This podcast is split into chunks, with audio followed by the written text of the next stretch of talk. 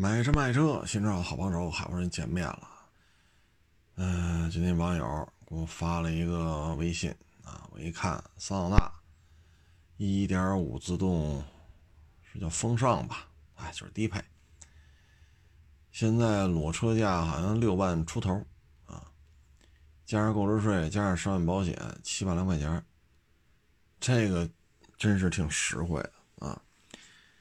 呃，首先呢，这是一大厂的成熟产品。桑塔纳在咱们国家生产的时间可是不短了，好几十年了啊，八三年、八四年，然后一直干到现在。所以呢，知名度啊，保有量啊，嗯，还都可以啊。这车呢，我觉得最大的优势在于呢，就高速噪音啊，确实做的啊，在这个。几万块钱包牌的车里边，这算做的是不错的啊。嗯，也是保有量非常大。去年我记得卖了二十多万吧，啊。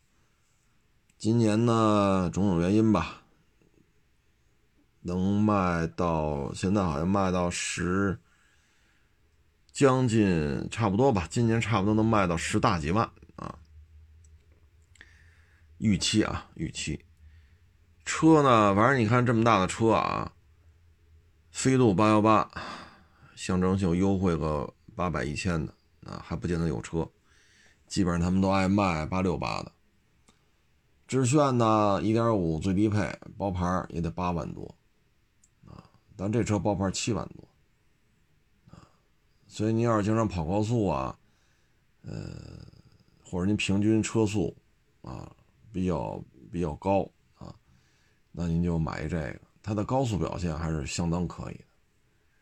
市区里呢，油耗还是高一点的，啊，油耗要比致炫飞度高，大致高个一升，啊，那俩呢是六升上或者下，这个呢七升上或者下，啊，所以大致能高一升左右。轴距是二六零三吧，啊，一点五六 AT。所以基本上就这么一状态吧。车的实用性、油耗啊，它的特点大致这么一情况啊。所以你要是说想买一腿儿，那它就行啊。但是前提呢，你得接受它是一三厢车。你要说我我这不行，停车位太小，我这三厢车费劲，那就没办法了啊。或者说我非两厢不买，那你只能看看致炫了，因为致炫现在优惠比较多。飞度那优惠，嗨，有没有就那么回事儿啊？反正皮实耐用吧，啊，这算是皮实耐用的一款车。这两天吧，来了不少这种掐尖货啊，像一零年上牌的凯美瑞就跑了三万多公里，原车漆啊，全程电保。要不是这个个人名下多指标啊，这个政策要进行有序。这种收回啊，这些车还出不来呢，还都在是吧？犄角旮旯里放着呢。然后呢，昨天是一一年的三点五汉兰达原车漆的啊，来了就卖了。今天呢是一零年的三点五汉兰达带电尾的啊，这公里数比昨天还少，昨儿那九万多，今儿是七万多，公里数还少啊。这个来了也卖了。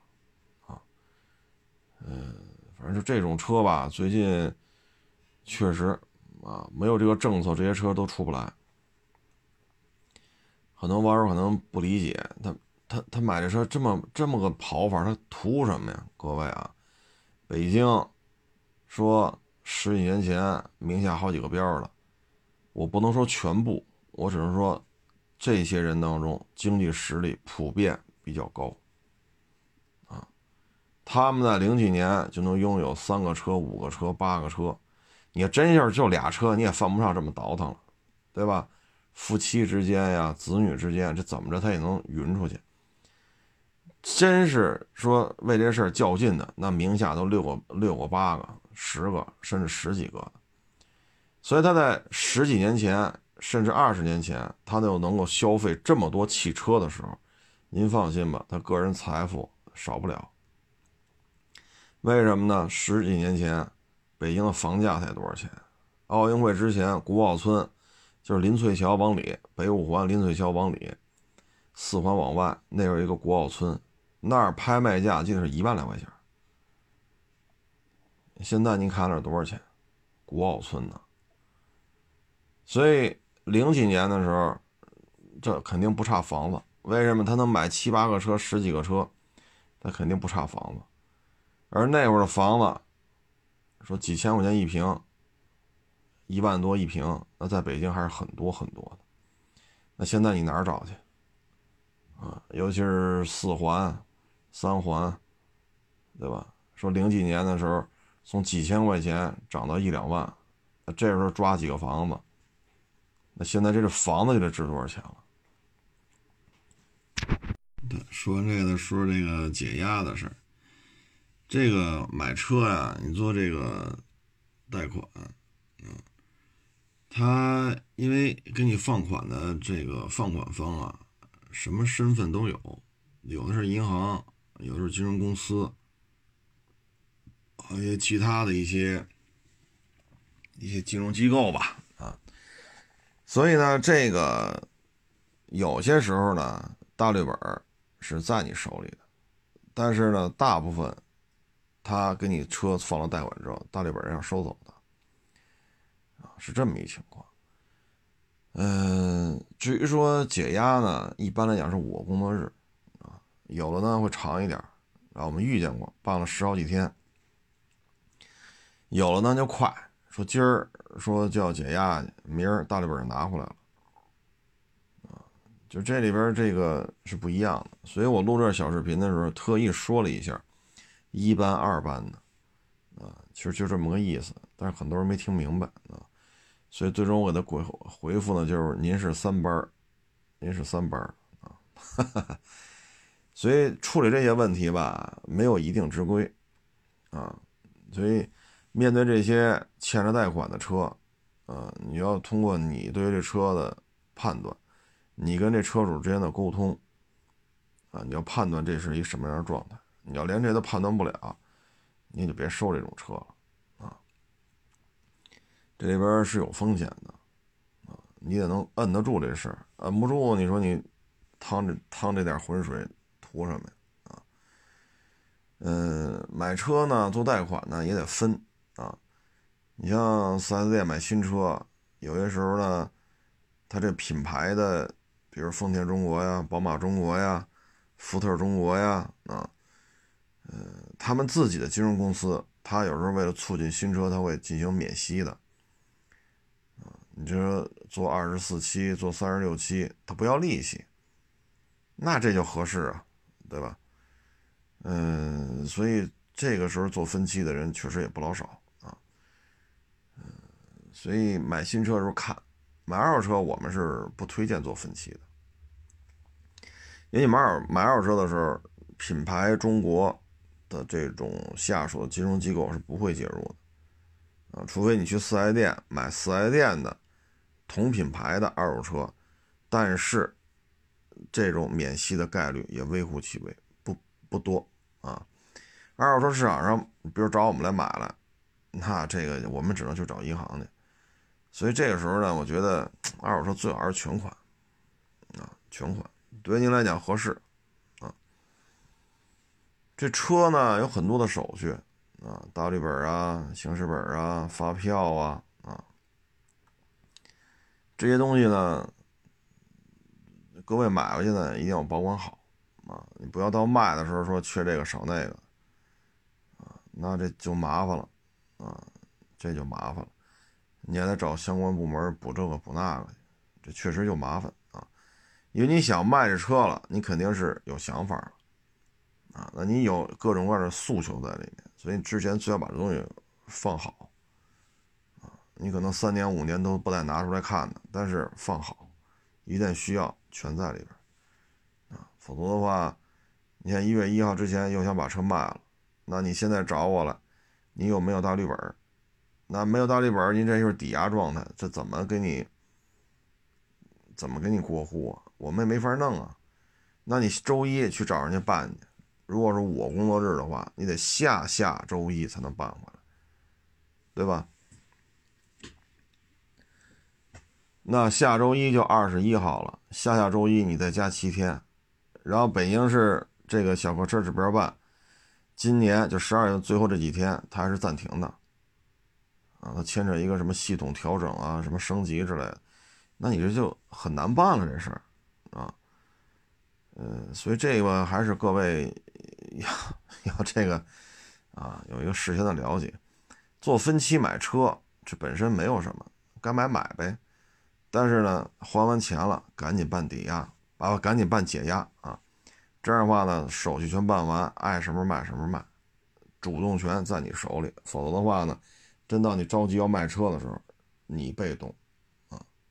说到这个吧，就想起，哎呀，有网友给我发了篇文章，这篇文章我觉得说的挺好的，就是深陷深这字怎么样？深陷消费贷的年轻人。这篇文章我这写的写的真是挺好的，嗯，都是很年轻，二十几岁，啊，他们呢就怎么陷到这个这个这个，你说连环套也好，陷阱也好，反正不是太贴切啊。大概就是什么情况呢？他在手机那个应用商店里边搜，结果呢，他发现了有这个网贷。小米贷款，啊，然后乱七八糟的还有其他的，啊，什么花呗、借吧等等等等，他发现生活当中原来这么多，而且手机当中是有一个指纹推送的，只要你点开了看，比如小米贷款，比如网贷，比如说什么花吧，只要你点开搜索看了，你会发现可以推送很多这种东西。啊然后你一看额度还挺高，啊，你像他月薪四千五嘛，在杭州大学毕业三年，月薪四千五，结果呢给他贷款额度是多少呢？三万多。他说哟，这行啊，他就都给贷出来了。贷了之后呢，他学费还欠着呢，他把学费给交了，交了两万多，啊，结果呢，这个。第一笔贷款就产生了，那里边剩下点钱嘛，剩下点钱，哎，这抱枕不错，我要买四个。这地毯不错，三百多，我要买。这椅子我要换新的，那原来椅子不是能用吗？不好看。烧水壶，几十块钱的就能用，不行，不好看，我得买的二百多。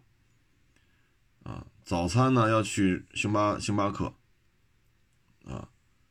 中餐呢要吃七八十，啊，晚上呢还要吃甜点啊，下班还要吃，下午还要吃甜点，啊，晚上要去吃日料，啊，吃各种这餐那餐，一个月四千五，一天吃就得干到一百多二百，啊，你这个收入和你的支出就对不上，对不上呢，正好有贷款贷吧。啊什么咖啡呀、按摩呀、瑜伽呀，啊，shopping，啊，那这个时候就坏了，还不上了，因为给你三万多，不可能白给你吧？而你每个月只有四千五，你及时止损不就完了吗？不，年轻人，他这个很多价值观呀、社会观还没有那么的成熟，啊，对于财富的一些理解呀。也是不太完整啊，结果这个最后就通过这个贷款贷出钱补那个贷款，那个还清了，这个到期了，再从这个再补这个补这个补这个补这，最后就进入了消费贷的连环套。你记住，只要你开始进入到从这家借钱补那家的账。然后从那家借钱补这家，只要进入到这种循环当中就完了，你早晚有一天会崩盘，这是必然的，哈，这是必然的。解决方案是怎么做？停止这些不太合适于你这种经济收入的消费，每个月攒下的钱去还这些贷款，勒紧裤腰带，停止这些大规模的这种。消费，但是，它已经形成一个新新瘾，你明白意思吗？新瘾难戒啊！我说的不是日本人人名啊，别又瞎拽去啊。然后呢，这篇文章写的还挺好，还一个呢是比他大三十岁，每个月挣两万啊。然后呢，也是这种消费贷，明明能租的东西，非得买啊。要参加品酒会，要去滑雪啊，要去瑜伽，要去这，要去那个。可是你每个月房贷就八千，所以每个月手里剩一万多点你这种开销什么也省不下。最后解决方案，借呗，花呗，小米贷款呗，微博都能贷款，你想想。可是你想过没有啊？房子对于一个年轻人来讲，你好不容易买了这个房子了。父母给你出的首付，你来还还贷款，这套房子对于你来讲，就是你将来安身立命的一个小窝、小港湾。也许五十平，也许一百五十平，对吧？也许六七十平，也许一百二三十平。那对于你将来找对象、结婚，是吧？这个整个这个根基就是这套房子，父母已经替你出了首付了。如果你八千块钱你再还不上，然后再欠一屁股债，你这个就很麻烦了。这说白了就是什么呀？一个消费观的问题啊，这就是一个消费观的问题。你注册的时候呢，他会要你写你父母啊、亲人的联系方式，然后对方进行核实。你弄完了之后呢，一旦你还不上，就给你家里人、跟亲朋好友打电话。甚至有些恶意 A P P，他会把你手机通讯录电话导进去，你可怎么办？啊，你说这事儿就很麻烦了，啊，你看这个小女孩嘛，最后负债负到十来万，花呗、借呗、京东白条、美团贷、小米贷、微博贷，还有信用卡，这个时候你将来啊，就说你。买抱枕呀，买手机呀，上瑜伽课呀，哎呀，然后你再借贷出钱来去吃这个日料啊，啊，去喝星巴克呀，那你这种大量的借贷，你想过没有？你才二十四岁，人生旅途刚刚就是你的社会生活刚刚开始，那你在三十岁、四十岁、五十岁，在这个。期间你还会有借贷行为的，比如说买房，那你之前在你二十二到二十四这两三年的期间，你有大规模的借贷，而且金额已经达到十几万了，拆东墙补西墙，拆东墙，每个月都大量的借贷，您觉得您是一个优质客户吗？为什么呢？现在是大数据时代，您每个月收入是多少？大数据分析非常的精准，您一个月就四千五，然后你疯狂的贷款，这么多能贷的你全贷了，然后你负债金额是您年薪的四到五倍。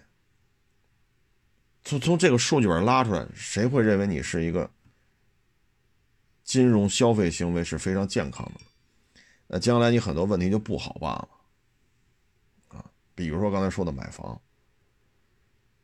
而且你这当中一旦崩盘了，因为你记住贷款都是有利息的，一旦这些还不上崩盘了，出现了这么多家金融机构，您都有逾期记录，这就不是说将来你买房能不能贷给你款的问题了，你很有可能你的征信系统就会一塌糊涂，啊，你将来再去银行开卡都会很费劲，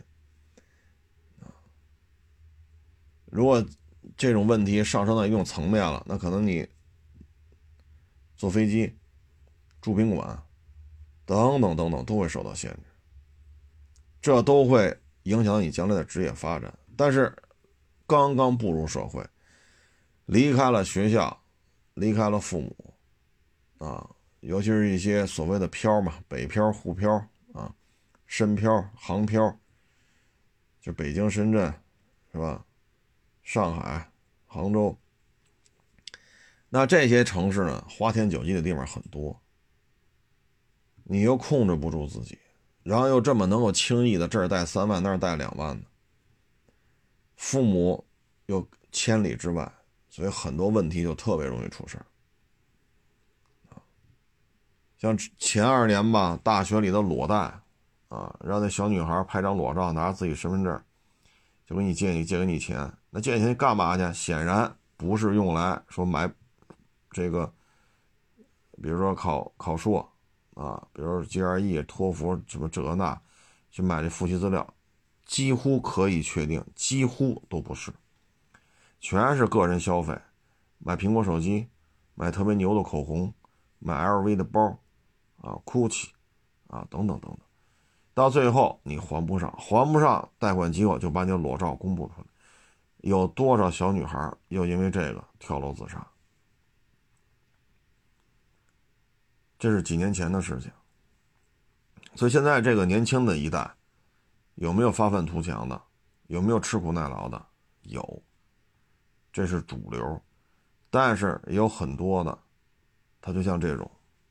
月薪四千五，还要享受高消费的这种生活，啊，所以说年轻人是负债，他的比例远比中年人要多。中年人的负债基本上啊，就是以房贷、车贷为主，很少会出现这种说这儿借两万，那儿借三万。哎呀，你为什么借这钱？我得去喝星巴克。你为什么借这三万？我得背 LV 的包。你为什么跟这儿借一万？我得买最新款的苹果手机。您放心，三十五、四十、四十五、五十这个年龄段的人，这么干的微乎其微。他们的借贷行为，基本上这个借贷行为，除了经商做买卖导致的之外，几乎就体现在房贷上，以及车贷上。但是这些年轻人呢，他的体现在哪儿？他们体现在我一顿早餐要吃三十块，一袋一袋就一就一顿中餐我要吃八十块，一一顿晚餐我要吃六十块，它体现在这儿。您月薪多少？四千五，这就是现在的一个现状。包括这花吧借吧，拢共三十亿的资金放出去了，然后把这债权打包放到金融市场上当一个金融产品卖出去。然后再拿回二十多亿了，二十多亿再做花吧借吧，再借着这二十多亿拿回来，再放到金融市场，再把它抵押出去，当这个金融产品卖出去，就这么三十亿的本金，才能贷出三百万的债权来。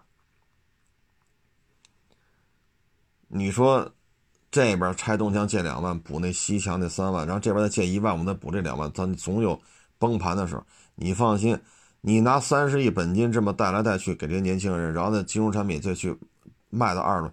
你这种行为也有崩盘的时候。他这小伙子也好，小姑娘也好，他这个行为会有崩盘的时候。那你这个大的花吧借吧这种平台出现崩盘的时候，那将是非常恐怖的事情。因为你三十万、三十三十亿的债权你卖了十次，当然每次会往下减几个点，但减来减去你会发现，你三十亿的本金在这里，你放出去能放到二百万的债。而这二百万呢，又不什么二百万，就三十亿的这种本金，你就做出二百亿的金融产品了。而这二百亿的金融产品又非其他银行所买走了。那一旦出现崩盘，这真的是很麻烦的。所以，自上而下这种针对于年轻人的这种冲动消费啊，或者对于个人财富极其不成熟、不完整的这种心态，所导致的各种消费连环贷。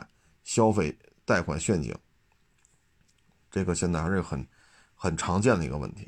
所以年轻一代啊，十几岁到三十岁之前，这个年龄段的人拥有金融贷款记录的比例非常的高。他还不是说什么安家立命的大事儿说我买套房我需要贷款，那不是，全是这些乱七八糟的消费。双十一我得买去，双十二我得买去，呼啦呼啦呼啦，一买买四五千，你都有用吗？这就不管了，反正我先买回来，啊，就这里边，这里边就是我觉得这篇文章给我感觉啊，大家记得吗？二月份疫情特别严重的时候，有一个网友找我，他要把他的那个车卖了，为什么呢？他千里之外，他在那个城市租了一套两居室，租金就很高了。为什么呢？他市中心啊，然后呢，这套房子租金就很高。他为了充门面呢，又分期付款买了一台豪华车，二手的，当然了，有一定岁数了哈。原价多少钱？现在多少钱？这就是比较老。然后现在呢，因为疫情，当时疫情防控嘛，大家都知道这事出不来。但是呢，这车就是贷款买的，你得还，那边房租啊还得交。但是你不去上班去，没办法，不是说不去，是都去不了。他连他们村都出不来，你别说千里之外去那个市了。最后就说问我去能不能把他车收了，把钱给他。因为他这儿那儿那儿这儿，这这就一下资金链就崩了。我说你连你们村都出不来，我连北京都出不去。我说 我二三月份这怎么弄啊？这个帮不了他。那个网友就是什么呢？你在这个城市上班，你就非在市中心租房子，为什么？显得有面儿。出了公司就是我我住的地儿。其实我们以北京为例啊，你说你在二环附近。或者三环附近上班，你完全可以找一个直达的地铁，啊，你比如说库叉，啊，到这个天通苑了，或者那条线库叉到回龙观了，或者这边到石景山了，啊，或者那边到通县了，啊，或者到南城，你可以找一个直达地铁，下了之后，找一个租金相对便宜的，你愿意说我就有一定的生活品质，那就自己租一个一居室。对吧？你三以北京为例，三环边上两居室，你和你女朋友俩人住，你有必要租一两居室吗？就非得摆这谱？那三环边上两居室，我们以六十平为例，这得多少钱呢？那同样，你要是说回龙观天通苑，或者通县，或者石景山五环外，你租一个一居室，这又多少钱？我就得要这牌面。然后呢，又花了这么多钱买一个这么老的二手豪车，还得做贷款。你说你这个，就有些时候，哎呀，就这种债务的背负啊，在我看来啊，就以我，因为我是倒腾车的嘛。你在我看来，这纯粹就是这张脸啊。我觉得这样的人啊，啪啪抽两大嘴巴，他都想不明白怎么回事。为什么？脸重要。不是说物理层面的这张脸啊，是腮帮子外边这张皮，不是，他这个脸指的是面儿。这个面儿比什么都重要。我不惜借贷，我不惜欠一屁股账，我也要要这个面儿。这就是现在的这种消费陷阱、消费贷款连环贷，让很多年轻人陷在里边不能自拔。最主要的一点就是心理因素。这里边呢还案例，我觉得特别。他呢说有一天呢，他跟几个朋友吃饭，嗯，怎么说呢？然后呢，他点了一杯奶茶，是最贵的。然后呢，有一个都是朋友嘛，就知道他这个债务情况啊，已经是一屁股贷款了。然后他就说：“你看啊，你点的奶茶是最贵的，出来玩也不是不让你喝，但你得控制一下。”结果呢，他的面子上挂不住了，啊，我要不我就不喝，要喝喝最想喝那一款。其实人家朋友也是好意，啊，因为你已经欠了十几万的外债了，全是消费类的，不是因为买房。然后你要喝最贵的奶茶，你说你一个月四千五，你有必要这么折腾，对吧？然后呢，这个。唉，我觉得这就是心理作用，心病啊，这就是心病。哎，说什么好呢？最终呢，还得是父母啊，十几万呀，几十万呢，啊，这个时候还得是父母出面。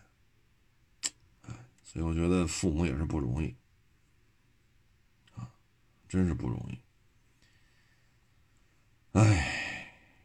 我觉得这次，就就这些东西说不让它上市，我觉得也是正常啊。这个如果你继续做大的话，对于年轻人来讲，如果你的这种债权债务的这种作为一个放贷的机构，你的收入肯定就是利息嘛，那你的受众面全是这些十几岁、二十几岁的孩子，这其实对于社会的发展是有负面影响，因为他们心智不成熟，对于金钱的这种感官呀，这种。看待金钱的这种心态啊，还有待于锤炼啊，所以这个事情就很难办了啊，很难办了。呃，我觉得这种东西还是应该有些舆论导向的问题啊，没有这些导向的话，你说可怎么办呢？这现在舆论导向啊，就整整天就是，啊，你看这卖水果的买四合院，你看那个做进口鱼的买劳斯，你看这个地下车库值多少钱？你看这个最贵的车位值多少钱？就是你你看啊，就每天都是这些，你说这玩意儿。有多少人说有有这个财力在二环里边买四合院啊？而且一张嘴就是三进四进五进，好，你一百进的院子，对吧？八百平五百平，好家伙，你这玩意儿，哎呀，就整天都这个。昨天还是前天，我还看一个啊，就说北京那个四合院啊，一口的。哎，我不能说这个地方，一说地方好像地域黑了。就一口的那边的那个口音啊，你让你看没有？这跟我小时候住的四合院一模一样啊！我就在这种氛围当中长大的，这个那那这啊，什么糖葫芦啊、豆汁儿，我勒个去！哎，我说您要是真是，咱别说胡同里长大的啊，还是哪儿长大的？您要是北京的孩子，真是从北京长大的，不论您今年二十岁、三十岁、四十岁、五十岁、六十岁、七十岁，你喝不喝豆汁儿这不重要，因为咱不能强迫他喝，也不能强迫他不喝。您这口音他就不对呀！哎呀，就有人为了装逼呀，真是没下限了。就您这个口音，您还打小胡同里长大呢？北京哪条胡同里边，说话有您这么浓重的？我就不能往下说，一说能地域黑了。我说咱要卖二手车呀，咱踏踏实实咱就卖，成吧？咱没有必要这么拍啊。那天我还看一个石景山的一个什么什么什么，给我给哎呦，我看完我石景山儿、八角儿、八宝山儿。莫这口儿，我勒个去！我说我就生在这儿，长在这儿，我怎么不知道地名这么念呢？八宝山、八角、莫尔口，我们都这么叫。莫尔口、金顶街，啊，说话就这到他金顶山儿、石景山儿、八宝山儿，我勒个去！我说咱要不是北京的，咱就别做这种说北京具体某一个地区的这种这种号，对吧？这个。你最起码城六区啊，过去是城八区，因为现在没有崇文了，没有玄武了，所以就城六区。最起码城六区说话不是这样的啊！我现在话你这么聊，你你又怕咬着舌头，这东西我觉得太假了。现在啊，我看完了，我勒个去！我说这，哎呀，还八宝山儿，八角儿。莫氏口儿，石景山儿，我勒个去！哎呀，您这儿童医院去多了吧？您这个 太假了啊，真是太假了。您说您从那儿来北京卖二手车，是吧？哎呦，不能说那块地儿啊，差点说错了，差点差点说漏了。就是您来北京卖二手车，你有踏踏实实卖就完了。说为了吸点粉啊，刷点流量，都能理解。那你也不能胡说八道啊，对吧？就以我四十多岁啊，生在北京，长在北京，以我的认知啊，我怎么就不能理解啊！这二环里胡同长大的孩子一嘴的大啊，就一嘴的口音啊，这是我是真是接受不了啊！为了这点流量啊，这个那真是没下限啊！还有这个，包括所谓这个 老北京文化啊，你说我生在这儿，长在这儿，有时候我看这些号啊，拍这些东西啊，我都怕嚼着舌头。就特意的把那儿化音拉出来，啊！我说咱正常沟通都这么说话，啊！然后有一次无意当中我点开了，我看他们做那直播，我勒个去！我说直播说话和拍那小片子说话这完全俩人，口音都不一样，所以我觉得这真是有点儿，哎。你要真是宣传北京的老北京的文化，没有必要这么，这这恨不得您这个，我不知道您拍这几十秒，您得拍多长时间啊？这么抠这个发音呀？哎呀，真是，北京文化真的不是这样啊！就这些东西都是为了北京文化，所谓啊，打着旗号，北京文化这个那，其实嗨。就是为了流量嘛，啊，所以有些东西真是看多了话，让会让你觉得烦，啊，这个 感觉就不大对劲了，啊，真是感觉不大对劲。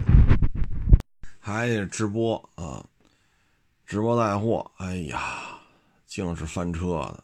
你看这个燕窝啊，这要定性呢是虚假销售。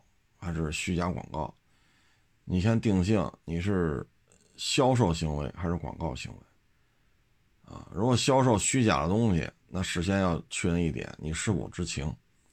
如果你能证明你是不知情的，那虚假销售这事儿呢，可能就不太好，不太好定性了啊。如果是虚假广告呢，它也有一个问题，就是如果厂家提供的所有东西都证明我这东西没问题，没问题，没问题。你确实也拿到这些东西了，你们的所有的沟通往来的证据证明，厂家跟你说我这是 no problem，我符合国家所有的相关的法律规定。那他作为一个广告来讲，他要虚假广告确实有难度。虚假广告呢，最高好像是两年吧。虚假销售，哎呀，这事儿咱还真不好说，啊，真不好说。包括你看，前两天我还看是谁呀？啊，也是一名人，好家伙，也跟那儿带货，卖瓜子儿，啊，卖板栗，啊，哎，这东西我觉得直播带货吧是可以的，但是我觉得不如那些拍一些段子，啊，拍一些段子啊。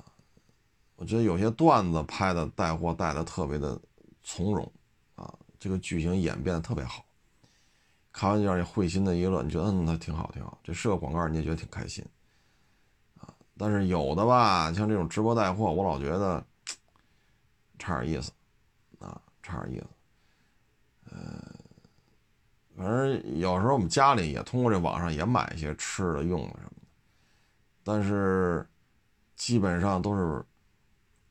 没有那么复杂的东西，啊，相对比较简单的，啊，呃，但是你说弄这么大流量，弄这么多金额，啊，这事儿一旦定了性了，一旦金额几千万，这个未来就很麻烦了。咱先不说最后会不会说进去，这个咱们不做这个判断，细节咱不太清楚。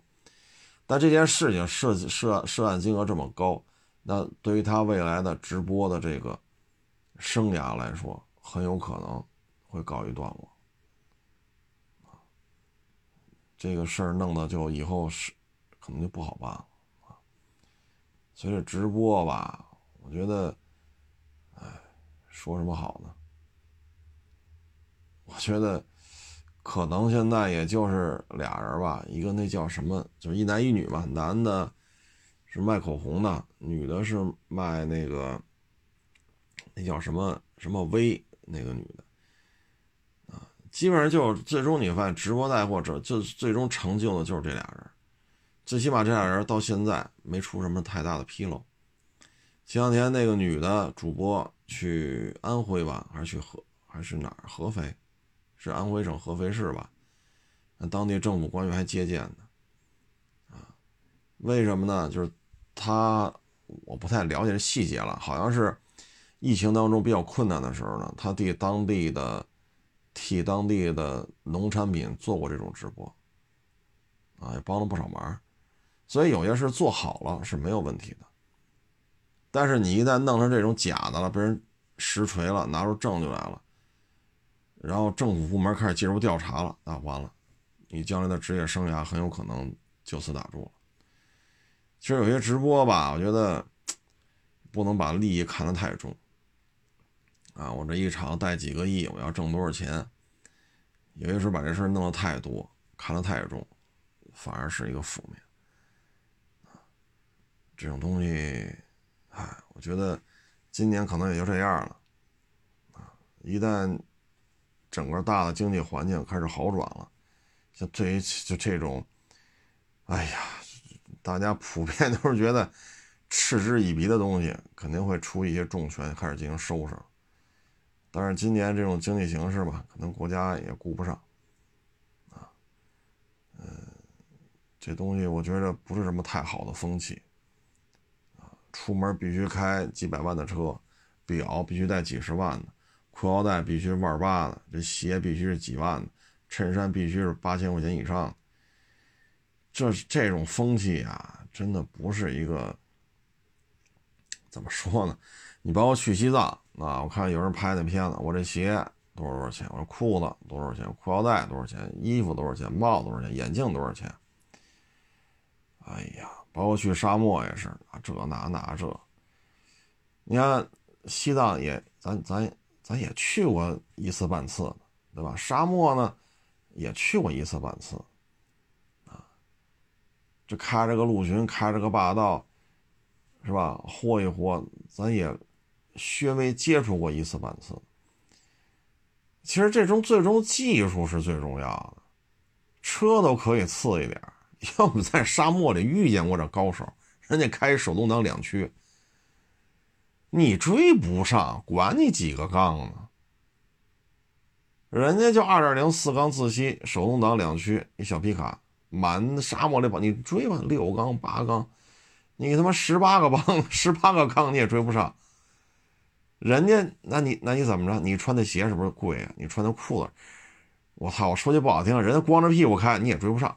就这么粗俗啊！他说话就这么直接，但好老是在渲染这些东西。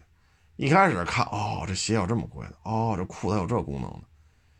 后来我觉得看多了吧，我觉得你说无人区咱也去过，沙漠呢也跑过，高原呢也去过，老长沟也去过，炫车咱也遇见过。哎，怎么当时咱就没关注到咱这鞋值多少钱？咱这袜子值多少钱？呵 我有时觉得看多了，我觉得，哎呀，就腻了，你知道吗？就腻了。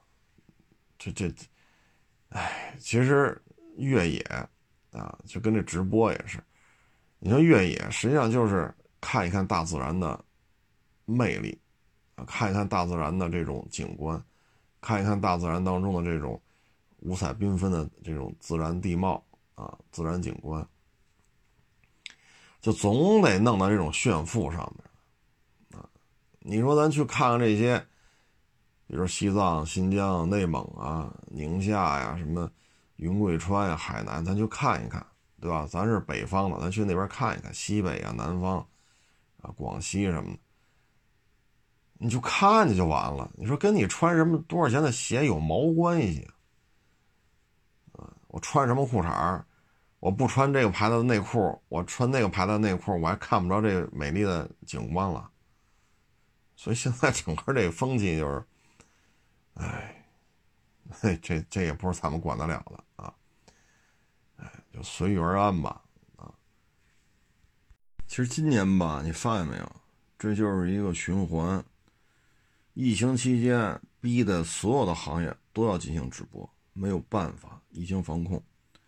所以呢，今年的直播突然一下就火了，然后就出现那一男一女，啊，男的卖口红，女的是叫什么雅来着？然后火火火，所有人都直播，全民直播。哎呀，不直播就落伍了，不不直播就 out 了。然后到年底你会发现了，这个直播被商家投诉，那个直播被商家投诉，这个直播被打假的盯上了，那个直播被相关的政府部门盯上了。所以到了年底，哎，大家突然有有一种感觉没有？现在直播带货，那就是带锅，啊，带一个什么锅呢？有可能是违法的锅。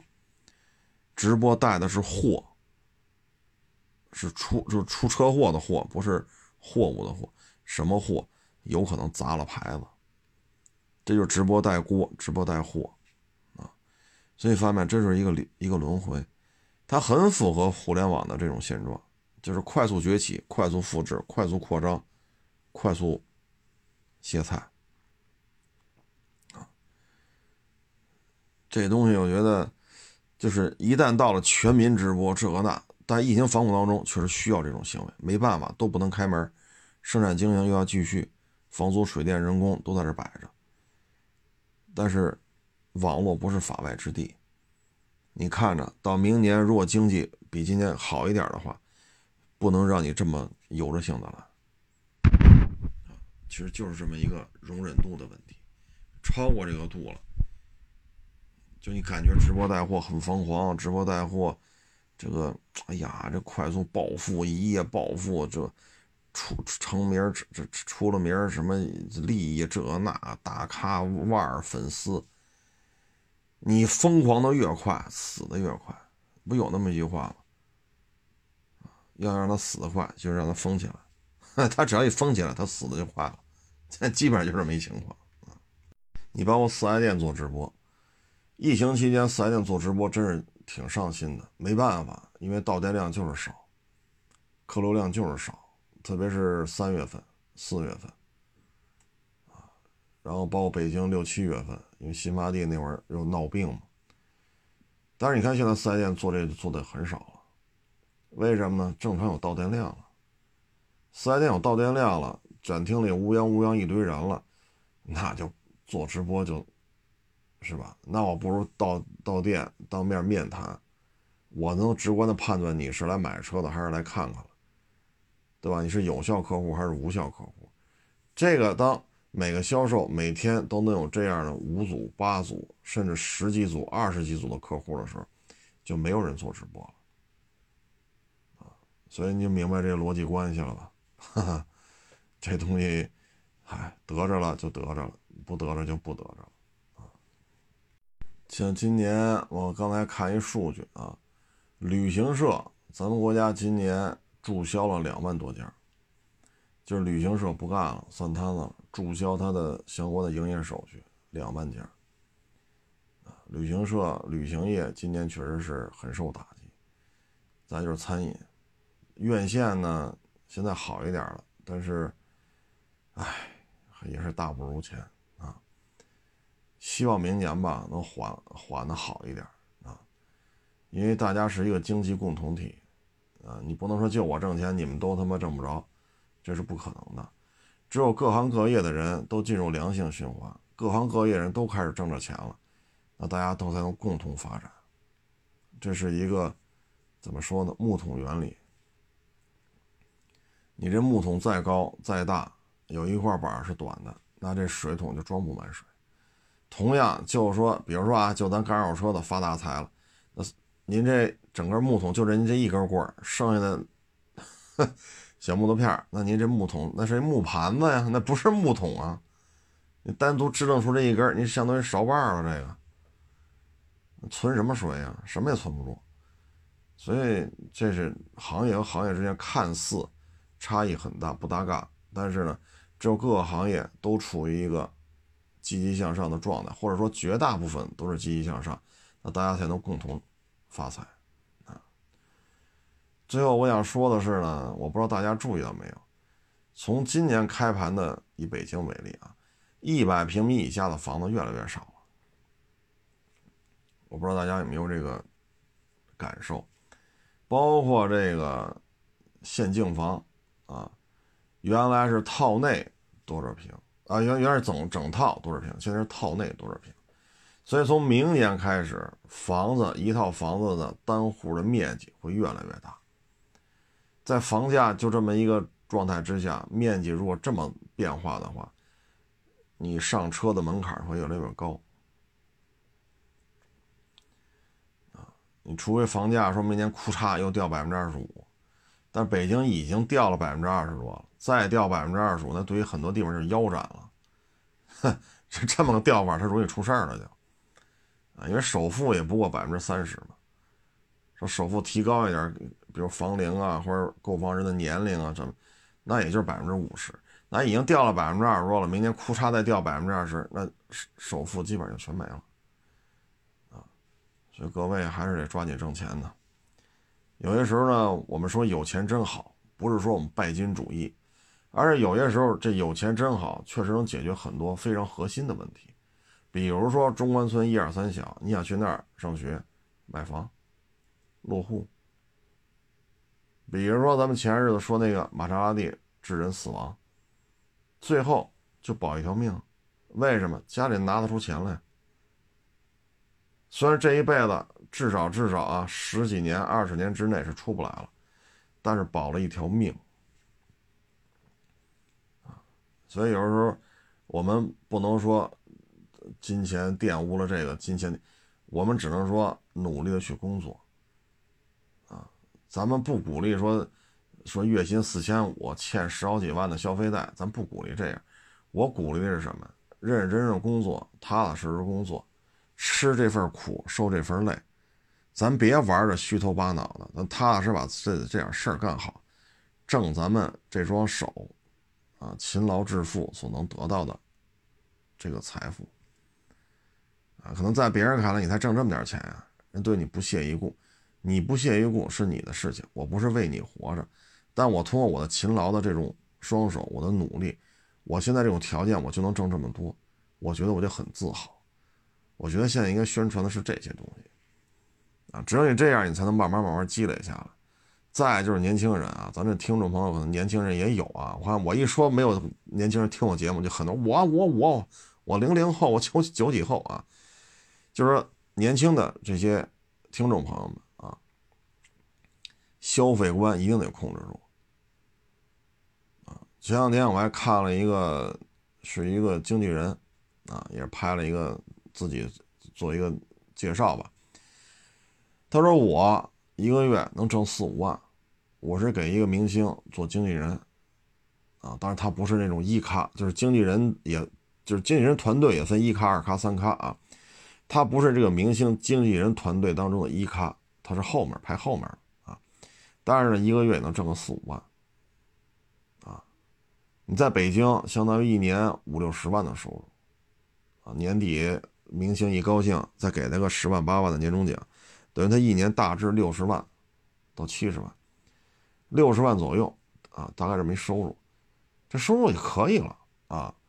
但是呢，他就说，他就说自己这个。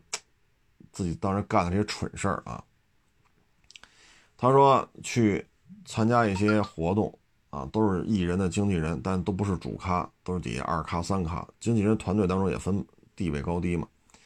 他去那一看，嚯，人家这包一万五，人那个穿的皮鞋一万五，这戴一大戒指，好家伙，恨不得八斤重的大戒指戴手指头上。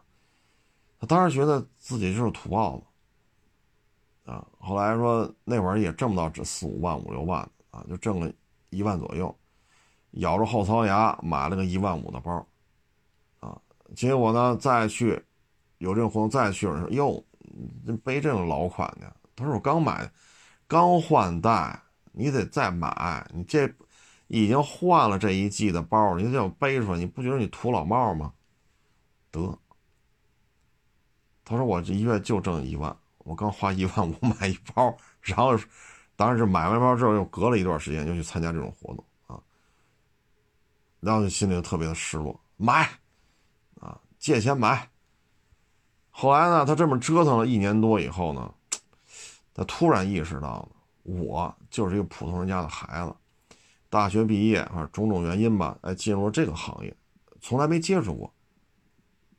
哎，收入也通过自己的努力嘛，自己这个自己家的这个艺人也越来越好，他收入越来越高。当他这行业折腾了一年多两年之后，他突然发现，我买它干什么呀？说八千一万两万的包，一百百七八个，他有什么用？我能在这进人团队留下来，是因为我能干活，不是因为我背着包贵。你背着包再贵，你贵得贵自，你能？贵得过自己家艺人那包吗？人那包十万，你也跟着比啊？人恨不得一个礼拜买一个。他后来接触多了，突然发现了，我跟这比个什么劲儿？他说大概干了两年之后，因为接触那种那种环境啊，他确实作为一个学生来讲，大学毕业他确实跟学校食堂啊、学校宿舍不一样。那可能他们家一人那大别墅可能有八百平，啊，花园可能一千多平，而这样的别墅，北京、上海、广州哪儿都有，人家有好几套别墅，不算房子，那你接受不了。人家抹那口红，好家伙，多少钱一个？人家吃一顿晚餐可能干好几万，他猛然接受这个受不了，他也要去怎么怎么着怎么，但是过完一两年之后，收入也上来了，他突然意识到太蠢。我就买点我喜欢的，穿着舒服的就完了。买什么牌子货？他说：“现在从头到尾，除了这苹果手机算是一个牌子货，剩下的全都是很普通。我只要舒服就行了。”他说：“现在收入也高了，我现在意识到了，我比不了我自己家这个艺人，我只是为他服务，而且我还是服务团队当中，不是一咖经纪人团队当中，我还是也算中不溜的。”我呢就好好干，希望我们家艺人呢多红几年，我呢在这能多干几年，我攒点钱交个首付买套房就行了。我们比那个包干什么？他说：“你看现在岁数大了，也干了五六年了，二十二大学毕业，现在已经二十大了，对吧？我再有两三年我就三十了，也得嫁人，对吧？这个那那个这，我弄这一堆包干什么？”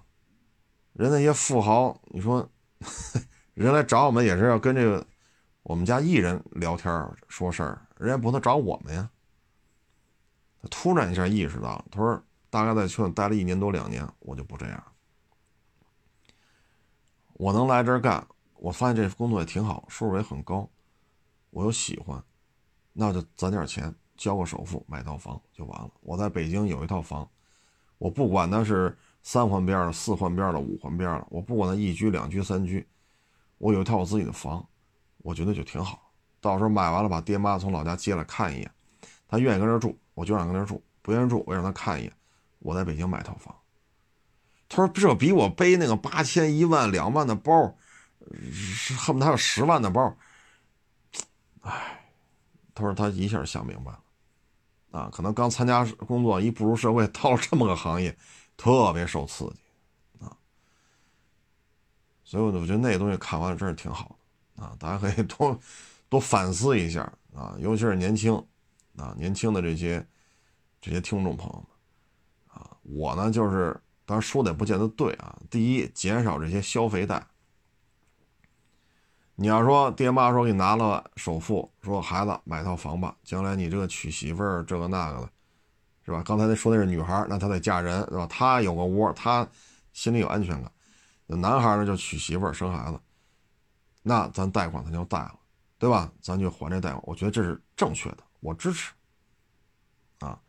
但是你不能说我要买个八千块钱的篮球鞋，我要买个最新款的手机，对吧？我要买一个谁家出的一个羽绒服，我我我这我那，你一月才挣八千，你要。这身行头你要花八万，你爹妈要就是普通工薪阶层，我劝你一句啊，收收心。人家瞧得起你，跟他妈你穿什么没关系。就包括我出去验车似的，我坐公交车出去，这车我能看得明白，我也是能看明白。我他妈狗屁不懂，我坐一劳斯过去，我不会验车，那我只能拍收车小视频。您说呢？就把我去录节目似的，我坐地铁来了，怎么了？这这人家中央台没说你坐地铁来就不用你，咱就非得开个奔驰大 G 人才用，不是。所以您就记住这一点，让人尊重，让人瞧得起，不是您这裤腰带值多少钱，而是你自身能力在这个社会当中是一个什么样的状态。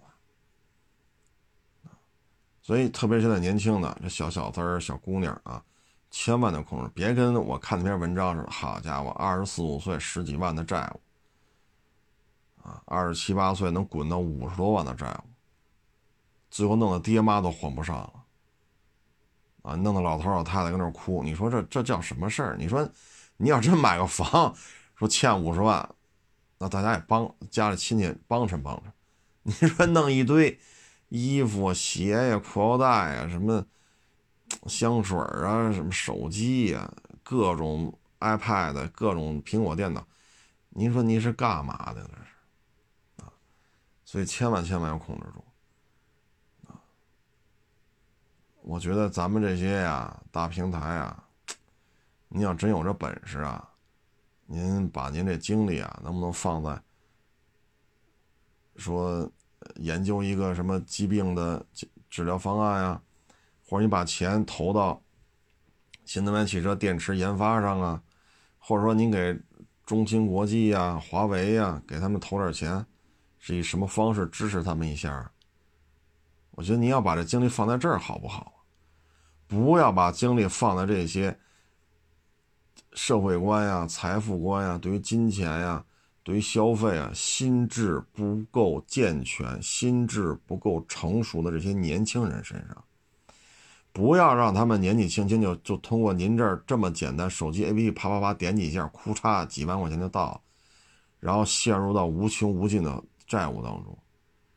他们不成熟，确实有他们自身有责任，他们的老师啊，他们的父母啊，他们自身可能教育什么还，是吧？但是您那精力能不能放在？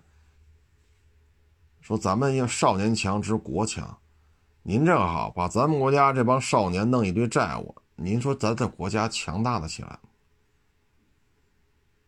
少年强则国强，年纪轻轻一踏入社会，弄他妈这么一屁股债，你说这干嘛呢？你有这精力啊，支持支持，包括袁隆平袁老爷子，您您给他投点钱，让人老爷子您您您多活几年，是吧？您把那大米您弄得再明白点。好不好？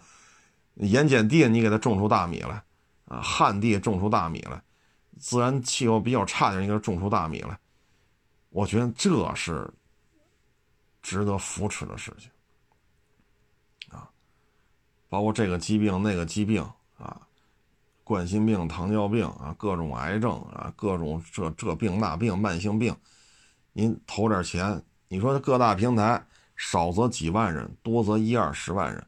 你从全国这么多名校，甚至于全地球这么多名校的这么多高材生，在您的麾下工作，这是什么多么强大的一股力量？咱们掉过头来就盯着这帮小孩儿你说有意思吗？少年强则国强，少年一堆债务，国家会是什么样子？呵呵，哎。就这个风气呀，说什么好？不行，明儿我也做直播带货，我都想好了，我做直播带货就做生发灵 and 洗发水。大家是不是觉得我做这直播带货是不是会特别的火？欢迎关注新浪微博“海阔试车手”微账号“海阔试车”。